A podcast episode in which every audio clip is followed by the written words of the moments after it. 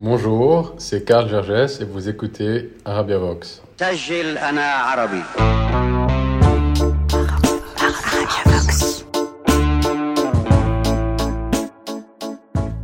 Il y a des artistes qui vous marquent et vous changent à tout jamais. C'est ce qui m'est arrivé lorsque j'ai découvert le groupe de musique Mashrour Laila. Alors qu'un matin j'attendais le RERB direction Robinson, je me souviens avoir entendu une chanson qui m'avait totalement fascinée. Des guitares électriques, une batterie, une voix grave et suave qui chante en arabe, le tout s'entremêlait dans mes oreilles et me laissait sans voix. Mashroua Laila a été formée en 2008 à l'Université américaine de Beyrouth. C'est l'histoire de jeunes Libanais passionnés par la musique et surtout poussés par une forte envie de s'exprimer et de hurler le monde qui les entoure. Amour, politique, solitude, tant de sujets abordés par ces jeunes Libanais m'ont inspiré et m'ont donné envie à mon tour de m'exprimer. C'est donc avec une très grande fierté et émotion que pour le premier épisode de la saison 3 d'Arabia Vox, je reçois Karl Gerges. Batteur du groupe, compositeur mais également architecte, nous avons échangé en décembre dernier, moi à Paris et lui à Beyrouth, deux ans après la double explosion du port de la ville et l'exil de nombreux Libanais. J'ai demandé à Karl, lui qui est resté dans son pays, comment il se sent. On a parlé du Liban, de la soif de s'exprimer et de musique, bien évidemment. Je suis Fatma Torkani et vous écoutez Arabia Vox.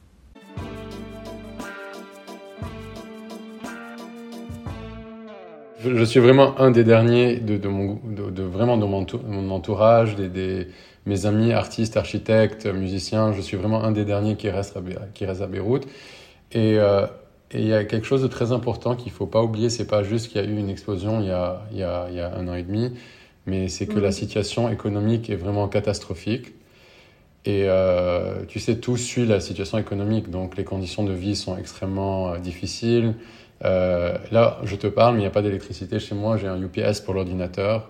Et pour moi, le coup de grâce, vraiment quand tous les, tous les gens sont partis, quand il y, a, il, y a, vraiment les conditions de vie sont devenues très très difficiles, donc il n'y avait plus d'essence, on ne pouvait pas circuler, on ne pouvait pas manger bien, il n'y avait plus de médicaments, il n'y avait plus d'essence, donc c'est là que les gens vraiment euh, sont partis. Il y a eu vraiment énormément de gens qui, qui, ont quitté le pays. Euh, et d'ailleurs, je pense que c'est la deuxième plus grande vague de gens qui, qui, euh, qui euh, quittent le pays, qu'on n'a jamais vécu. Euh, moi, pour moi, tant que je peux vraiment voyager, voyager pour m'inspirer et pour mes projets, ma vie à Beyrouth, je, je, trouvais. je ne sais, pas, je, je, sais pas comment expliquer ça. J'aime être à Beyrouth, ça m'inspire, malgré tout. le climat est magnifique, la nature est sublime. Et c'est un tout petit pays, donc vraiment, euh, je peux faire un saut, être à la montagne. Moi, j'adore la montagne, donc je peux, je faire un saut, être à la montagne, découvrir des, des paysages euh, fabuleux. Et euh, donc voilà, c'est ça qui m'importe finalement. Donc je pense à un équilibre. Donc tant que j'ai l'équilibre d'être à Beyrouth et en dehors, c'est parfait. Le jour où je n'aurai plus le droit de voyager, ça sera une autre conversation.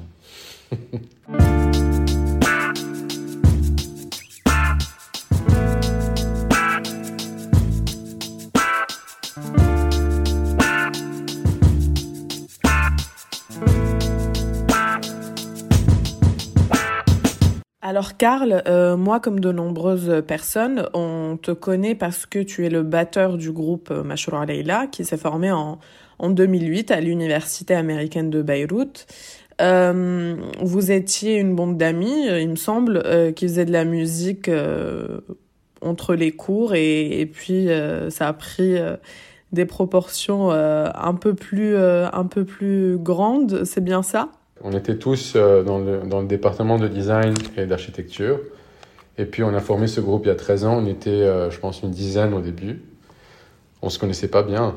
J'avais peut-être deux amis avec qui on avait déjà fait. Il y a Hamed et moi, et, et, Firas et André. On avait déjà un groupe avant, mais les nouvelles personnes, on ne les connaissait pas. Euh, et ensuite, on, est, on, devenu 7, ensuite on est devenu 5, ensuite là on est 4.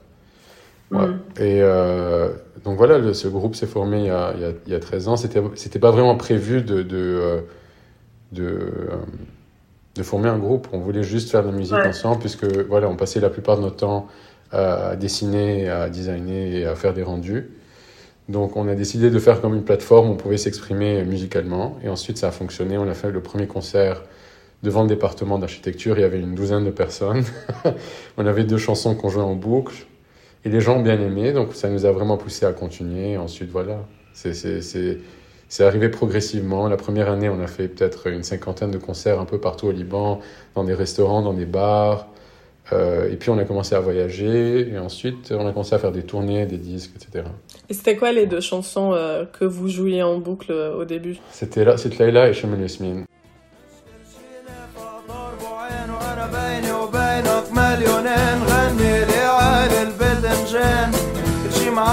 كيف تعبان الوضع بلا معاملتين وأنا ماني واقف تحت امرين. امير وملاك وسيستان مش نافع داخل المطلع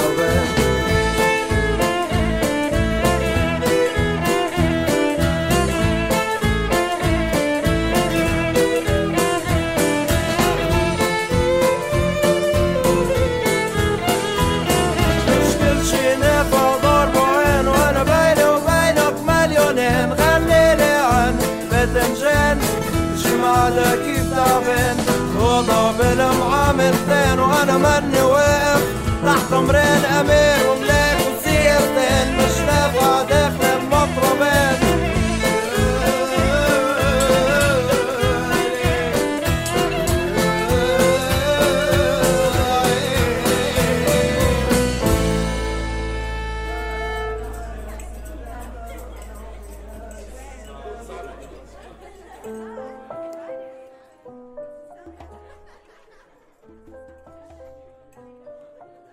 éclectique, révolutionnaire et flamboyante, depuis leur formation, la musique de Mashrour Leila s'est propagée en dehors des frontières libanaises.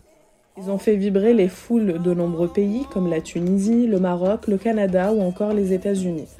En France, ils ont même eu le droit à leur Olympia, et ce n'est pas rien. Dans leurs textes, les quatre garçons parlent de liberté, dépeignent la société libanaise et ses tabous avec ironie et sarcasme, ce qui ne plaît pas à tout le monde. En 2016, par exemple, ils sont interdits de se produire à Amman, en Jordanie. En 2017, alors que des drapeaux arc-en-ciel sont brandis lors de leur concert en Égypte, plusieurs personnes sont arrêtées et mises en prison. Le groupe, lui, est interdit de territoire.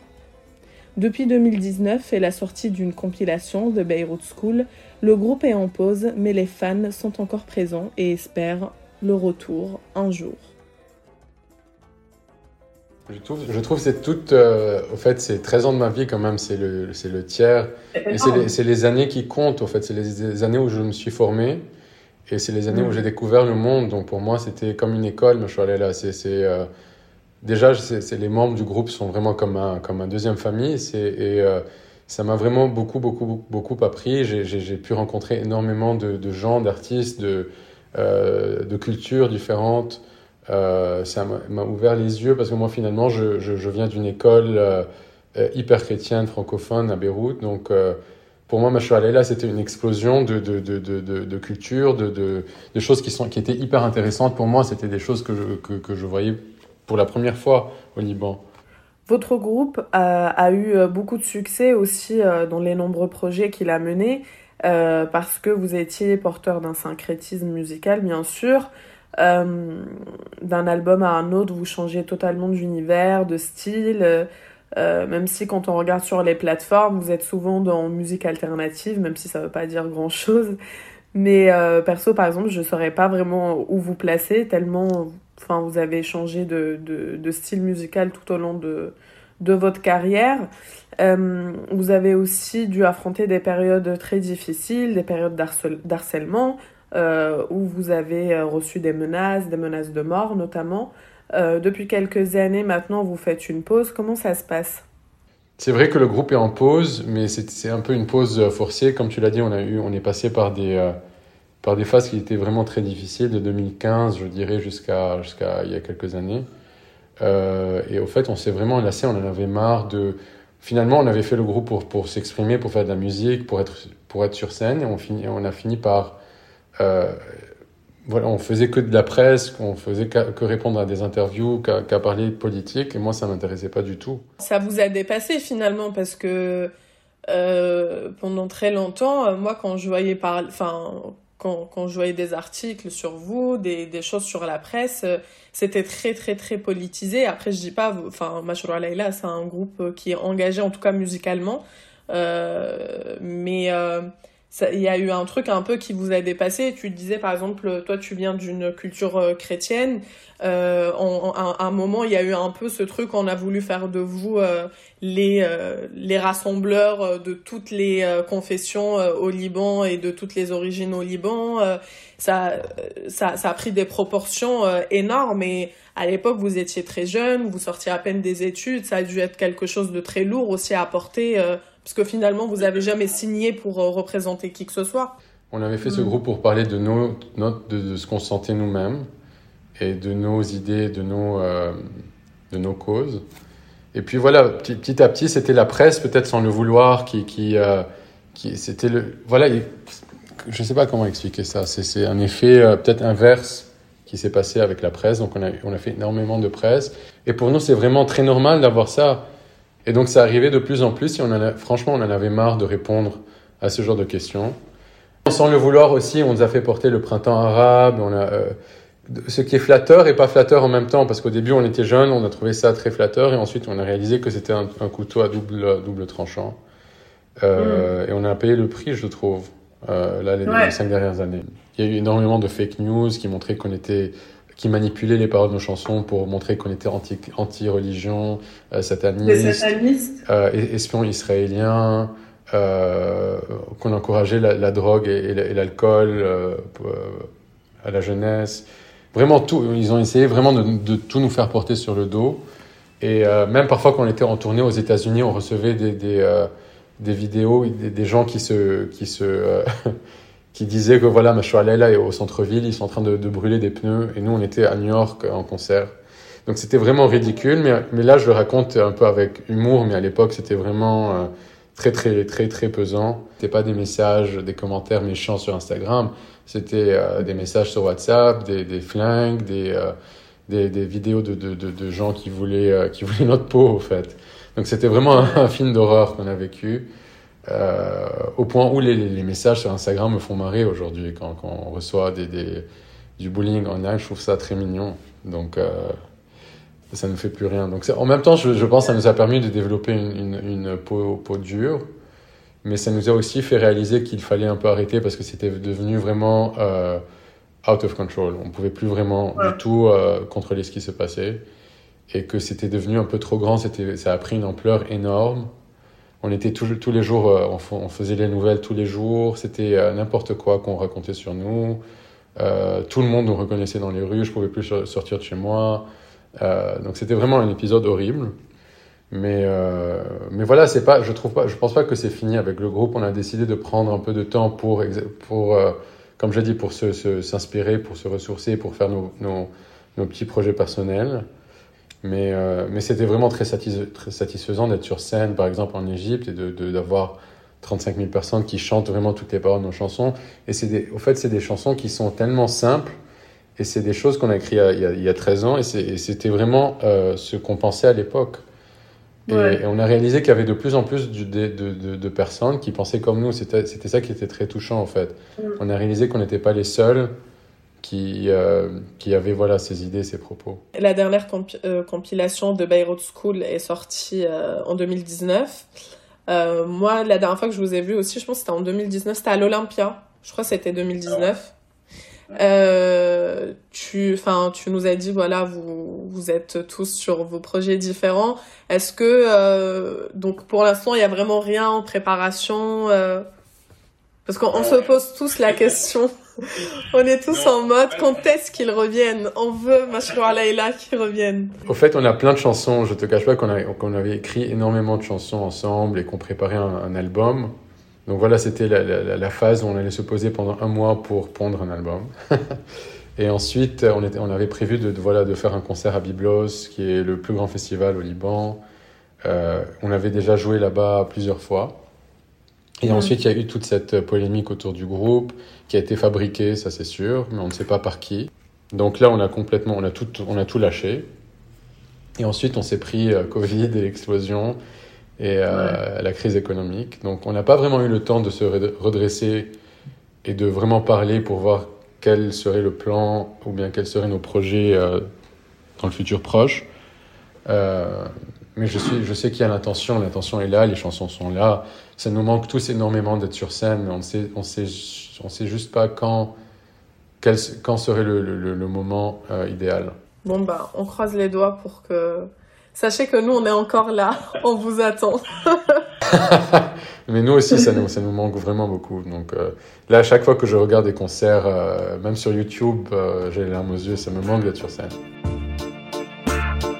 Il serait réducteur de ma part de vous présenter Karl qu'à travers sa carrière de musicien, puisqu'il est également un architecte de talent. Il a créé depuis peu son studio et c'est une affaire qui marche puisqu'il a déjà reçu de nombreux prix, dont ceux d'Identity Design Award à Dubaï et le Arc Daily Best Young Practices of 2020. Ce n'est pas anodin quand on sait qu'il vient d'un pays traversé par de nombreuses guerres où les vestiges et ruines sont devenus une identité nationale. Alors depuis euh, la pause euh, du groupe, euh, tu t'épanouis dans des projets plus personnels en tant qu'architecte, qui est ta formation de base. tu as ouvert ton, propre studio d'architecture et, et tu travailles sur, sur de nombreux projets dans ce domaine-là. Comment on passe de cette casquette de, de musicien, de batteur d'un groupe qui tourne un peu dans le monde entier à, à celle euh, d'un architecte Comment tu arrives un peu à, à, créer le pont entre, entre ces deux métiers et ces deux mondes aussi? Moi, je trouve pas que c'est deux mondes. Je trouve que c'est un seul univers qui, qui vraiment qui rassemble euh, le monde de, de, la musique, de l'architecture, de l'art, de la mode, de la photo. Pour moi, c'est vraiment c'est, c'est, euh, toutes, toutes ces choses que je viens de citer sont des passions pour moi. Euh, et, mm. j'essaie de vraiment de, de, toucher à tout, même pendant nos tournées avec le groupe. Donc, euh, je passais beaucoup de temps dans les musées, forcément, euh, à regarder de l'art, à faire des croquis, euh, et même à travailler sur des, des, projets personnels en pleine tournée, donc sur des, sur des villas, etc. Donc, j'ai vraiment, j'ai jamais vraiment arrêté d'être architecte. C'est vraiment une passion qui est innée en moi. Et c'est la même chose pour la musique. Donc, c'est vraiment deux, pour moi, c'est des, des mondes qui, qui, qui comment on dit, qui se, qui se nourrissent. Et comme c'est des, métiers qui sont euh, créatifs, donc souvent je, je, euh, je, fais face à des dead ends, donc je suis plus du tout inspiré, donc je saute, en fait je, je jongle entre, les deux mondes, donc quand je suis plus inspiré en musique, euh, je dessine, je, fais des croquis, et vice-versa. Quand on met les mots architecture et Liban à côté, on pense forcément aux guerres, malheureusement. Euh, on pense à Beyrouth, on pense aux, bâtiments qui gardent d'ailleurs pour certains encore aujourd'hui hein, certaines séquelles qui sont visibles encore quand, quand on se promène euh, dans les rues de Beyrouth euh, à cause de, des nombreuses guerres civiles et puis dernièrement cette tragique double explosion. Donc c'est pas, c'est un métier qui, a, qui prend tout son sens quand on est libanais, j'imagine. Est-ce que cette histoire-là, toi et ces paysages que tu as pu voir en, étant gosse, en te promenant à Beyrouth, de ces bâtiments-là, ça, représente quoi pour toi dans, ton métier d'architecte et, et, aussi dans la façon dont, tu vas appréhender euh, euh, l'urbanisme de, de façon générale? Moi, je trouve déjà aujourd'hui que c'est catastrophique ce qui, ce qui se passe architecturalement au Liban. On y reviendra tout à l'heure. Mais juste pour parler de la guerre et de l'effet que ça a eu sur nous, je suis sûr que ça a eu un impact, peut-être inconsciemment sur moi, parce que je n'ai pas, je n'ai personne, personnellement pas vécu la guerre quand j'étais jeune. Je suis né juste mm. après. Euh, donc, euh, c'est sûrement voir des, des, des, immeubles qui sont criblés, de, qui sont euh, détruits, ils sont criblés, ont une petite, ont, ont certainement une influence sur moi. Mais moi, je pense que j'ai j'ai envie de changer de discours justement. Je trouve que plein de générations d'architectes qui sont venus avant moi ont, ont eu ce discours-là, donc on est inspiré de la guerre, les cicatrices, etc. Euh, pour moi, c'est vraiment l'opposé de ça. J'ai envie de célébrer les belles choses, les, matériaux qui sont humains, la chaleur, euh, des espaces qui sont riches et, et, et, et, euh, euh, qui sont pas vrais, qui sont pas froids, qui, qui ressemblent pas du tout à la guerre, qui sont vraiment un, un effet inverse. Euh, C'est vrai que c'est moins sexy pour la presse euh, et c'est moins, euh, vous voyez, tu vois ce que je veux dire, c'est moins euh, sensationnel. Donc architecte qui est inspiré de la guerre, non, c'est le contraire. Parce que finalement, les, les, les, nouvelles générations qui vivent dans, qui vivent dans ces immeubles ne, ne, veulent pas se souvenir de la guerre, au contraire. Il faut rappeler qu'à Beyrouth, ce qui est assez particulier, c'est qu'en fait, on a des bâtiments euh, qui ont daté de l'époque de la guerre, qui existent encore et qu'on a laissés en vestige pour certains et qui sont encore criblés, en fait, qui portent toute cette histoire-là et, et qu'on est dans, dans cette ville même, en fait, on, on ressent rien qu'en regardant le paysage autour de nous, euh, toutes les enfin toutes ces couches d'histoire et de guerres euh, successives. C'est ça qui est très intéressant à Beyrouth, c'est comme tu l'as dit, il y a vraiment beaucoup de couches de différentes architectures. Donc il y a de l'architecture ottomane, comme il y a de l'architecture art déco, de l'architecture qui est beaucoup plus, plus récente des années 60, 70. Il y a de l'architecture brutaliste, donc c'est vraiment un patchwork d'architecture. Mais hélas, ce qui se passe aujourd'hui, il, y a énormément d'immeubles qui sont en train d'être détruits, pas par la guerre, pas par des bombes, mais par des, par des, euh, entreprises qui sont en train de construire des immeubles euh, horribles, euh, qui se veulent inspirés par la guerre, donc noirs, oppressants. Il y a plein de gens qui voient la crise au Liban aujourd'hui comme une opportunité pour investir parce que construire aujourd'hui, ça coûte quand même moins qu'il y a cinq ans. Donc il y a mm. énormément, il y a un peu une, une ruée, ruée vers la construction.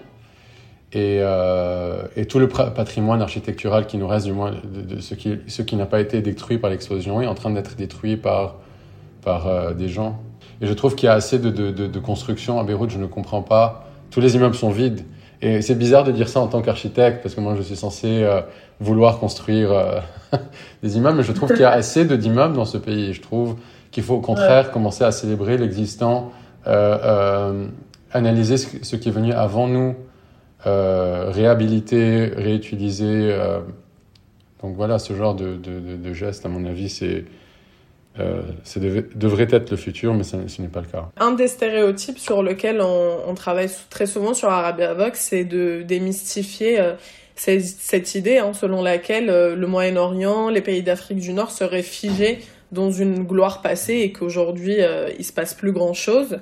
Euh, et ça se traduit aussi dans le domaine de l'architecture d'une certaine façon, puisque quand on va parler architecture et monde arabe, on va beaucoup, penser à, euh, aux grands palais, aux grandes mosquées. Euh, tu t'en parlais tout à l'heure à l'architecture ottomane. C'est quoi, toi, aujourd'hui, le regard que tu portes en tant que jeune architecte sur ce domaine-là dans le monde arabe? Est-ce qu'il y a de l'innovation? Est-ce qu'il y a de nouvelles choses qui se font? Est-ce que c'est un, un marché aussi où en pleine expansion Oui, complètement. Je ne suis, je suis pas d'accord. Je, suis, je pense qu'aujourd'hui, il y a de plus en plus d'Arabes qui sont euh, très, extrêmement talentueux. Il y a une mmh. énorme production d'art et d'architecture, mais qui ne se fait pas, hélas, dans les pays arabes. Donc, les, vraiment, les Arabes sont en train d'exceller un peu partout dans le monde. À l'époque des Ottomans, si on veut aller tellement, il y a, il y a tellement longtemps, c'était un peu, euh, c'était différent parce que c'était euh, un des plus grands empires du monde. Mais ouais. aujourd'hui, c'est, c'est les, euh, ça a changé, mais, mais, mais la diaspora, je trouve, est extrêmement euh, euh, talentueuse. Elle est en train de briller partout dans le monde. Et même dans, certains pays qui sont en train de s'ouvrir récemment, comme euh, en Arabie, comme les Émirats, comme à Bahreïn, etc., il y a de plus en plus de pays qui sont en train de, de, de, s'ouvrir. Il y a de plus en plus de gens qui sont créatifs. Qui sont, c'est des pays qui attirent aussi beaucoup de touristes. Et même, je trouve, le Maroc, pour moi, c'est un des pays qui m'inspire le plus. Euh, même aujourd'hui, la nouvelle architecture au Maroc, euh, il faut, il faut plus analyser le, monde arabe en tant que pays individuel, il faut vraiment regarder la diaspora arabe.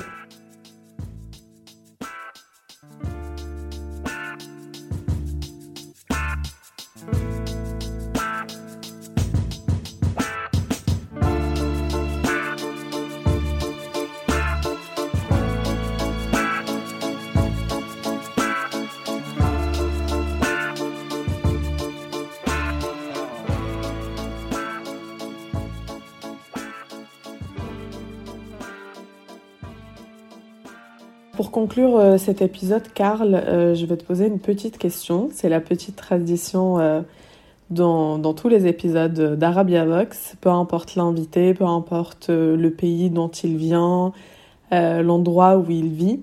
je pose toujours cette même question qui peut avoir des réponses diverses et variées. Qu'est-ce que c'est être arabe pour toi aujourd'hui? Je ne sais pas du tout ce que c'est d'être arabe. Parce que j'ai jamais essayé d'être euh, autre chose. Donc moi, d'habitude, dans ma tête, je compare. Donc je pourrais pas trop bien te répondre à cette question.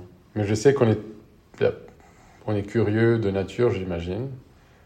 Euh, et ambitieux parce que vraiment on, on, est dans des pays qui, qui, nous poussent à être ambitieux et à devenir un peu euh, des combattants. Hmm. Et je pense qu'on a aussi la soif de vivre et la soif de, de, de, de produire et de s'exprimer ce qui est pas si mal. Bah, c'est déjà très bien comme définition, je trouve. Mais c'est aussi généralisé, je suis pas sûr. Donc c'est pas, pour moi, c'est ça être arabe. Merci beaucoup, Karl. Merci. Merci à toutes et à tous d'avoir écouté cet épisode d'Arabia Vox. On se retrouve dès le mois prochain pour un nouvel entretien avec une nouvelle personnalité.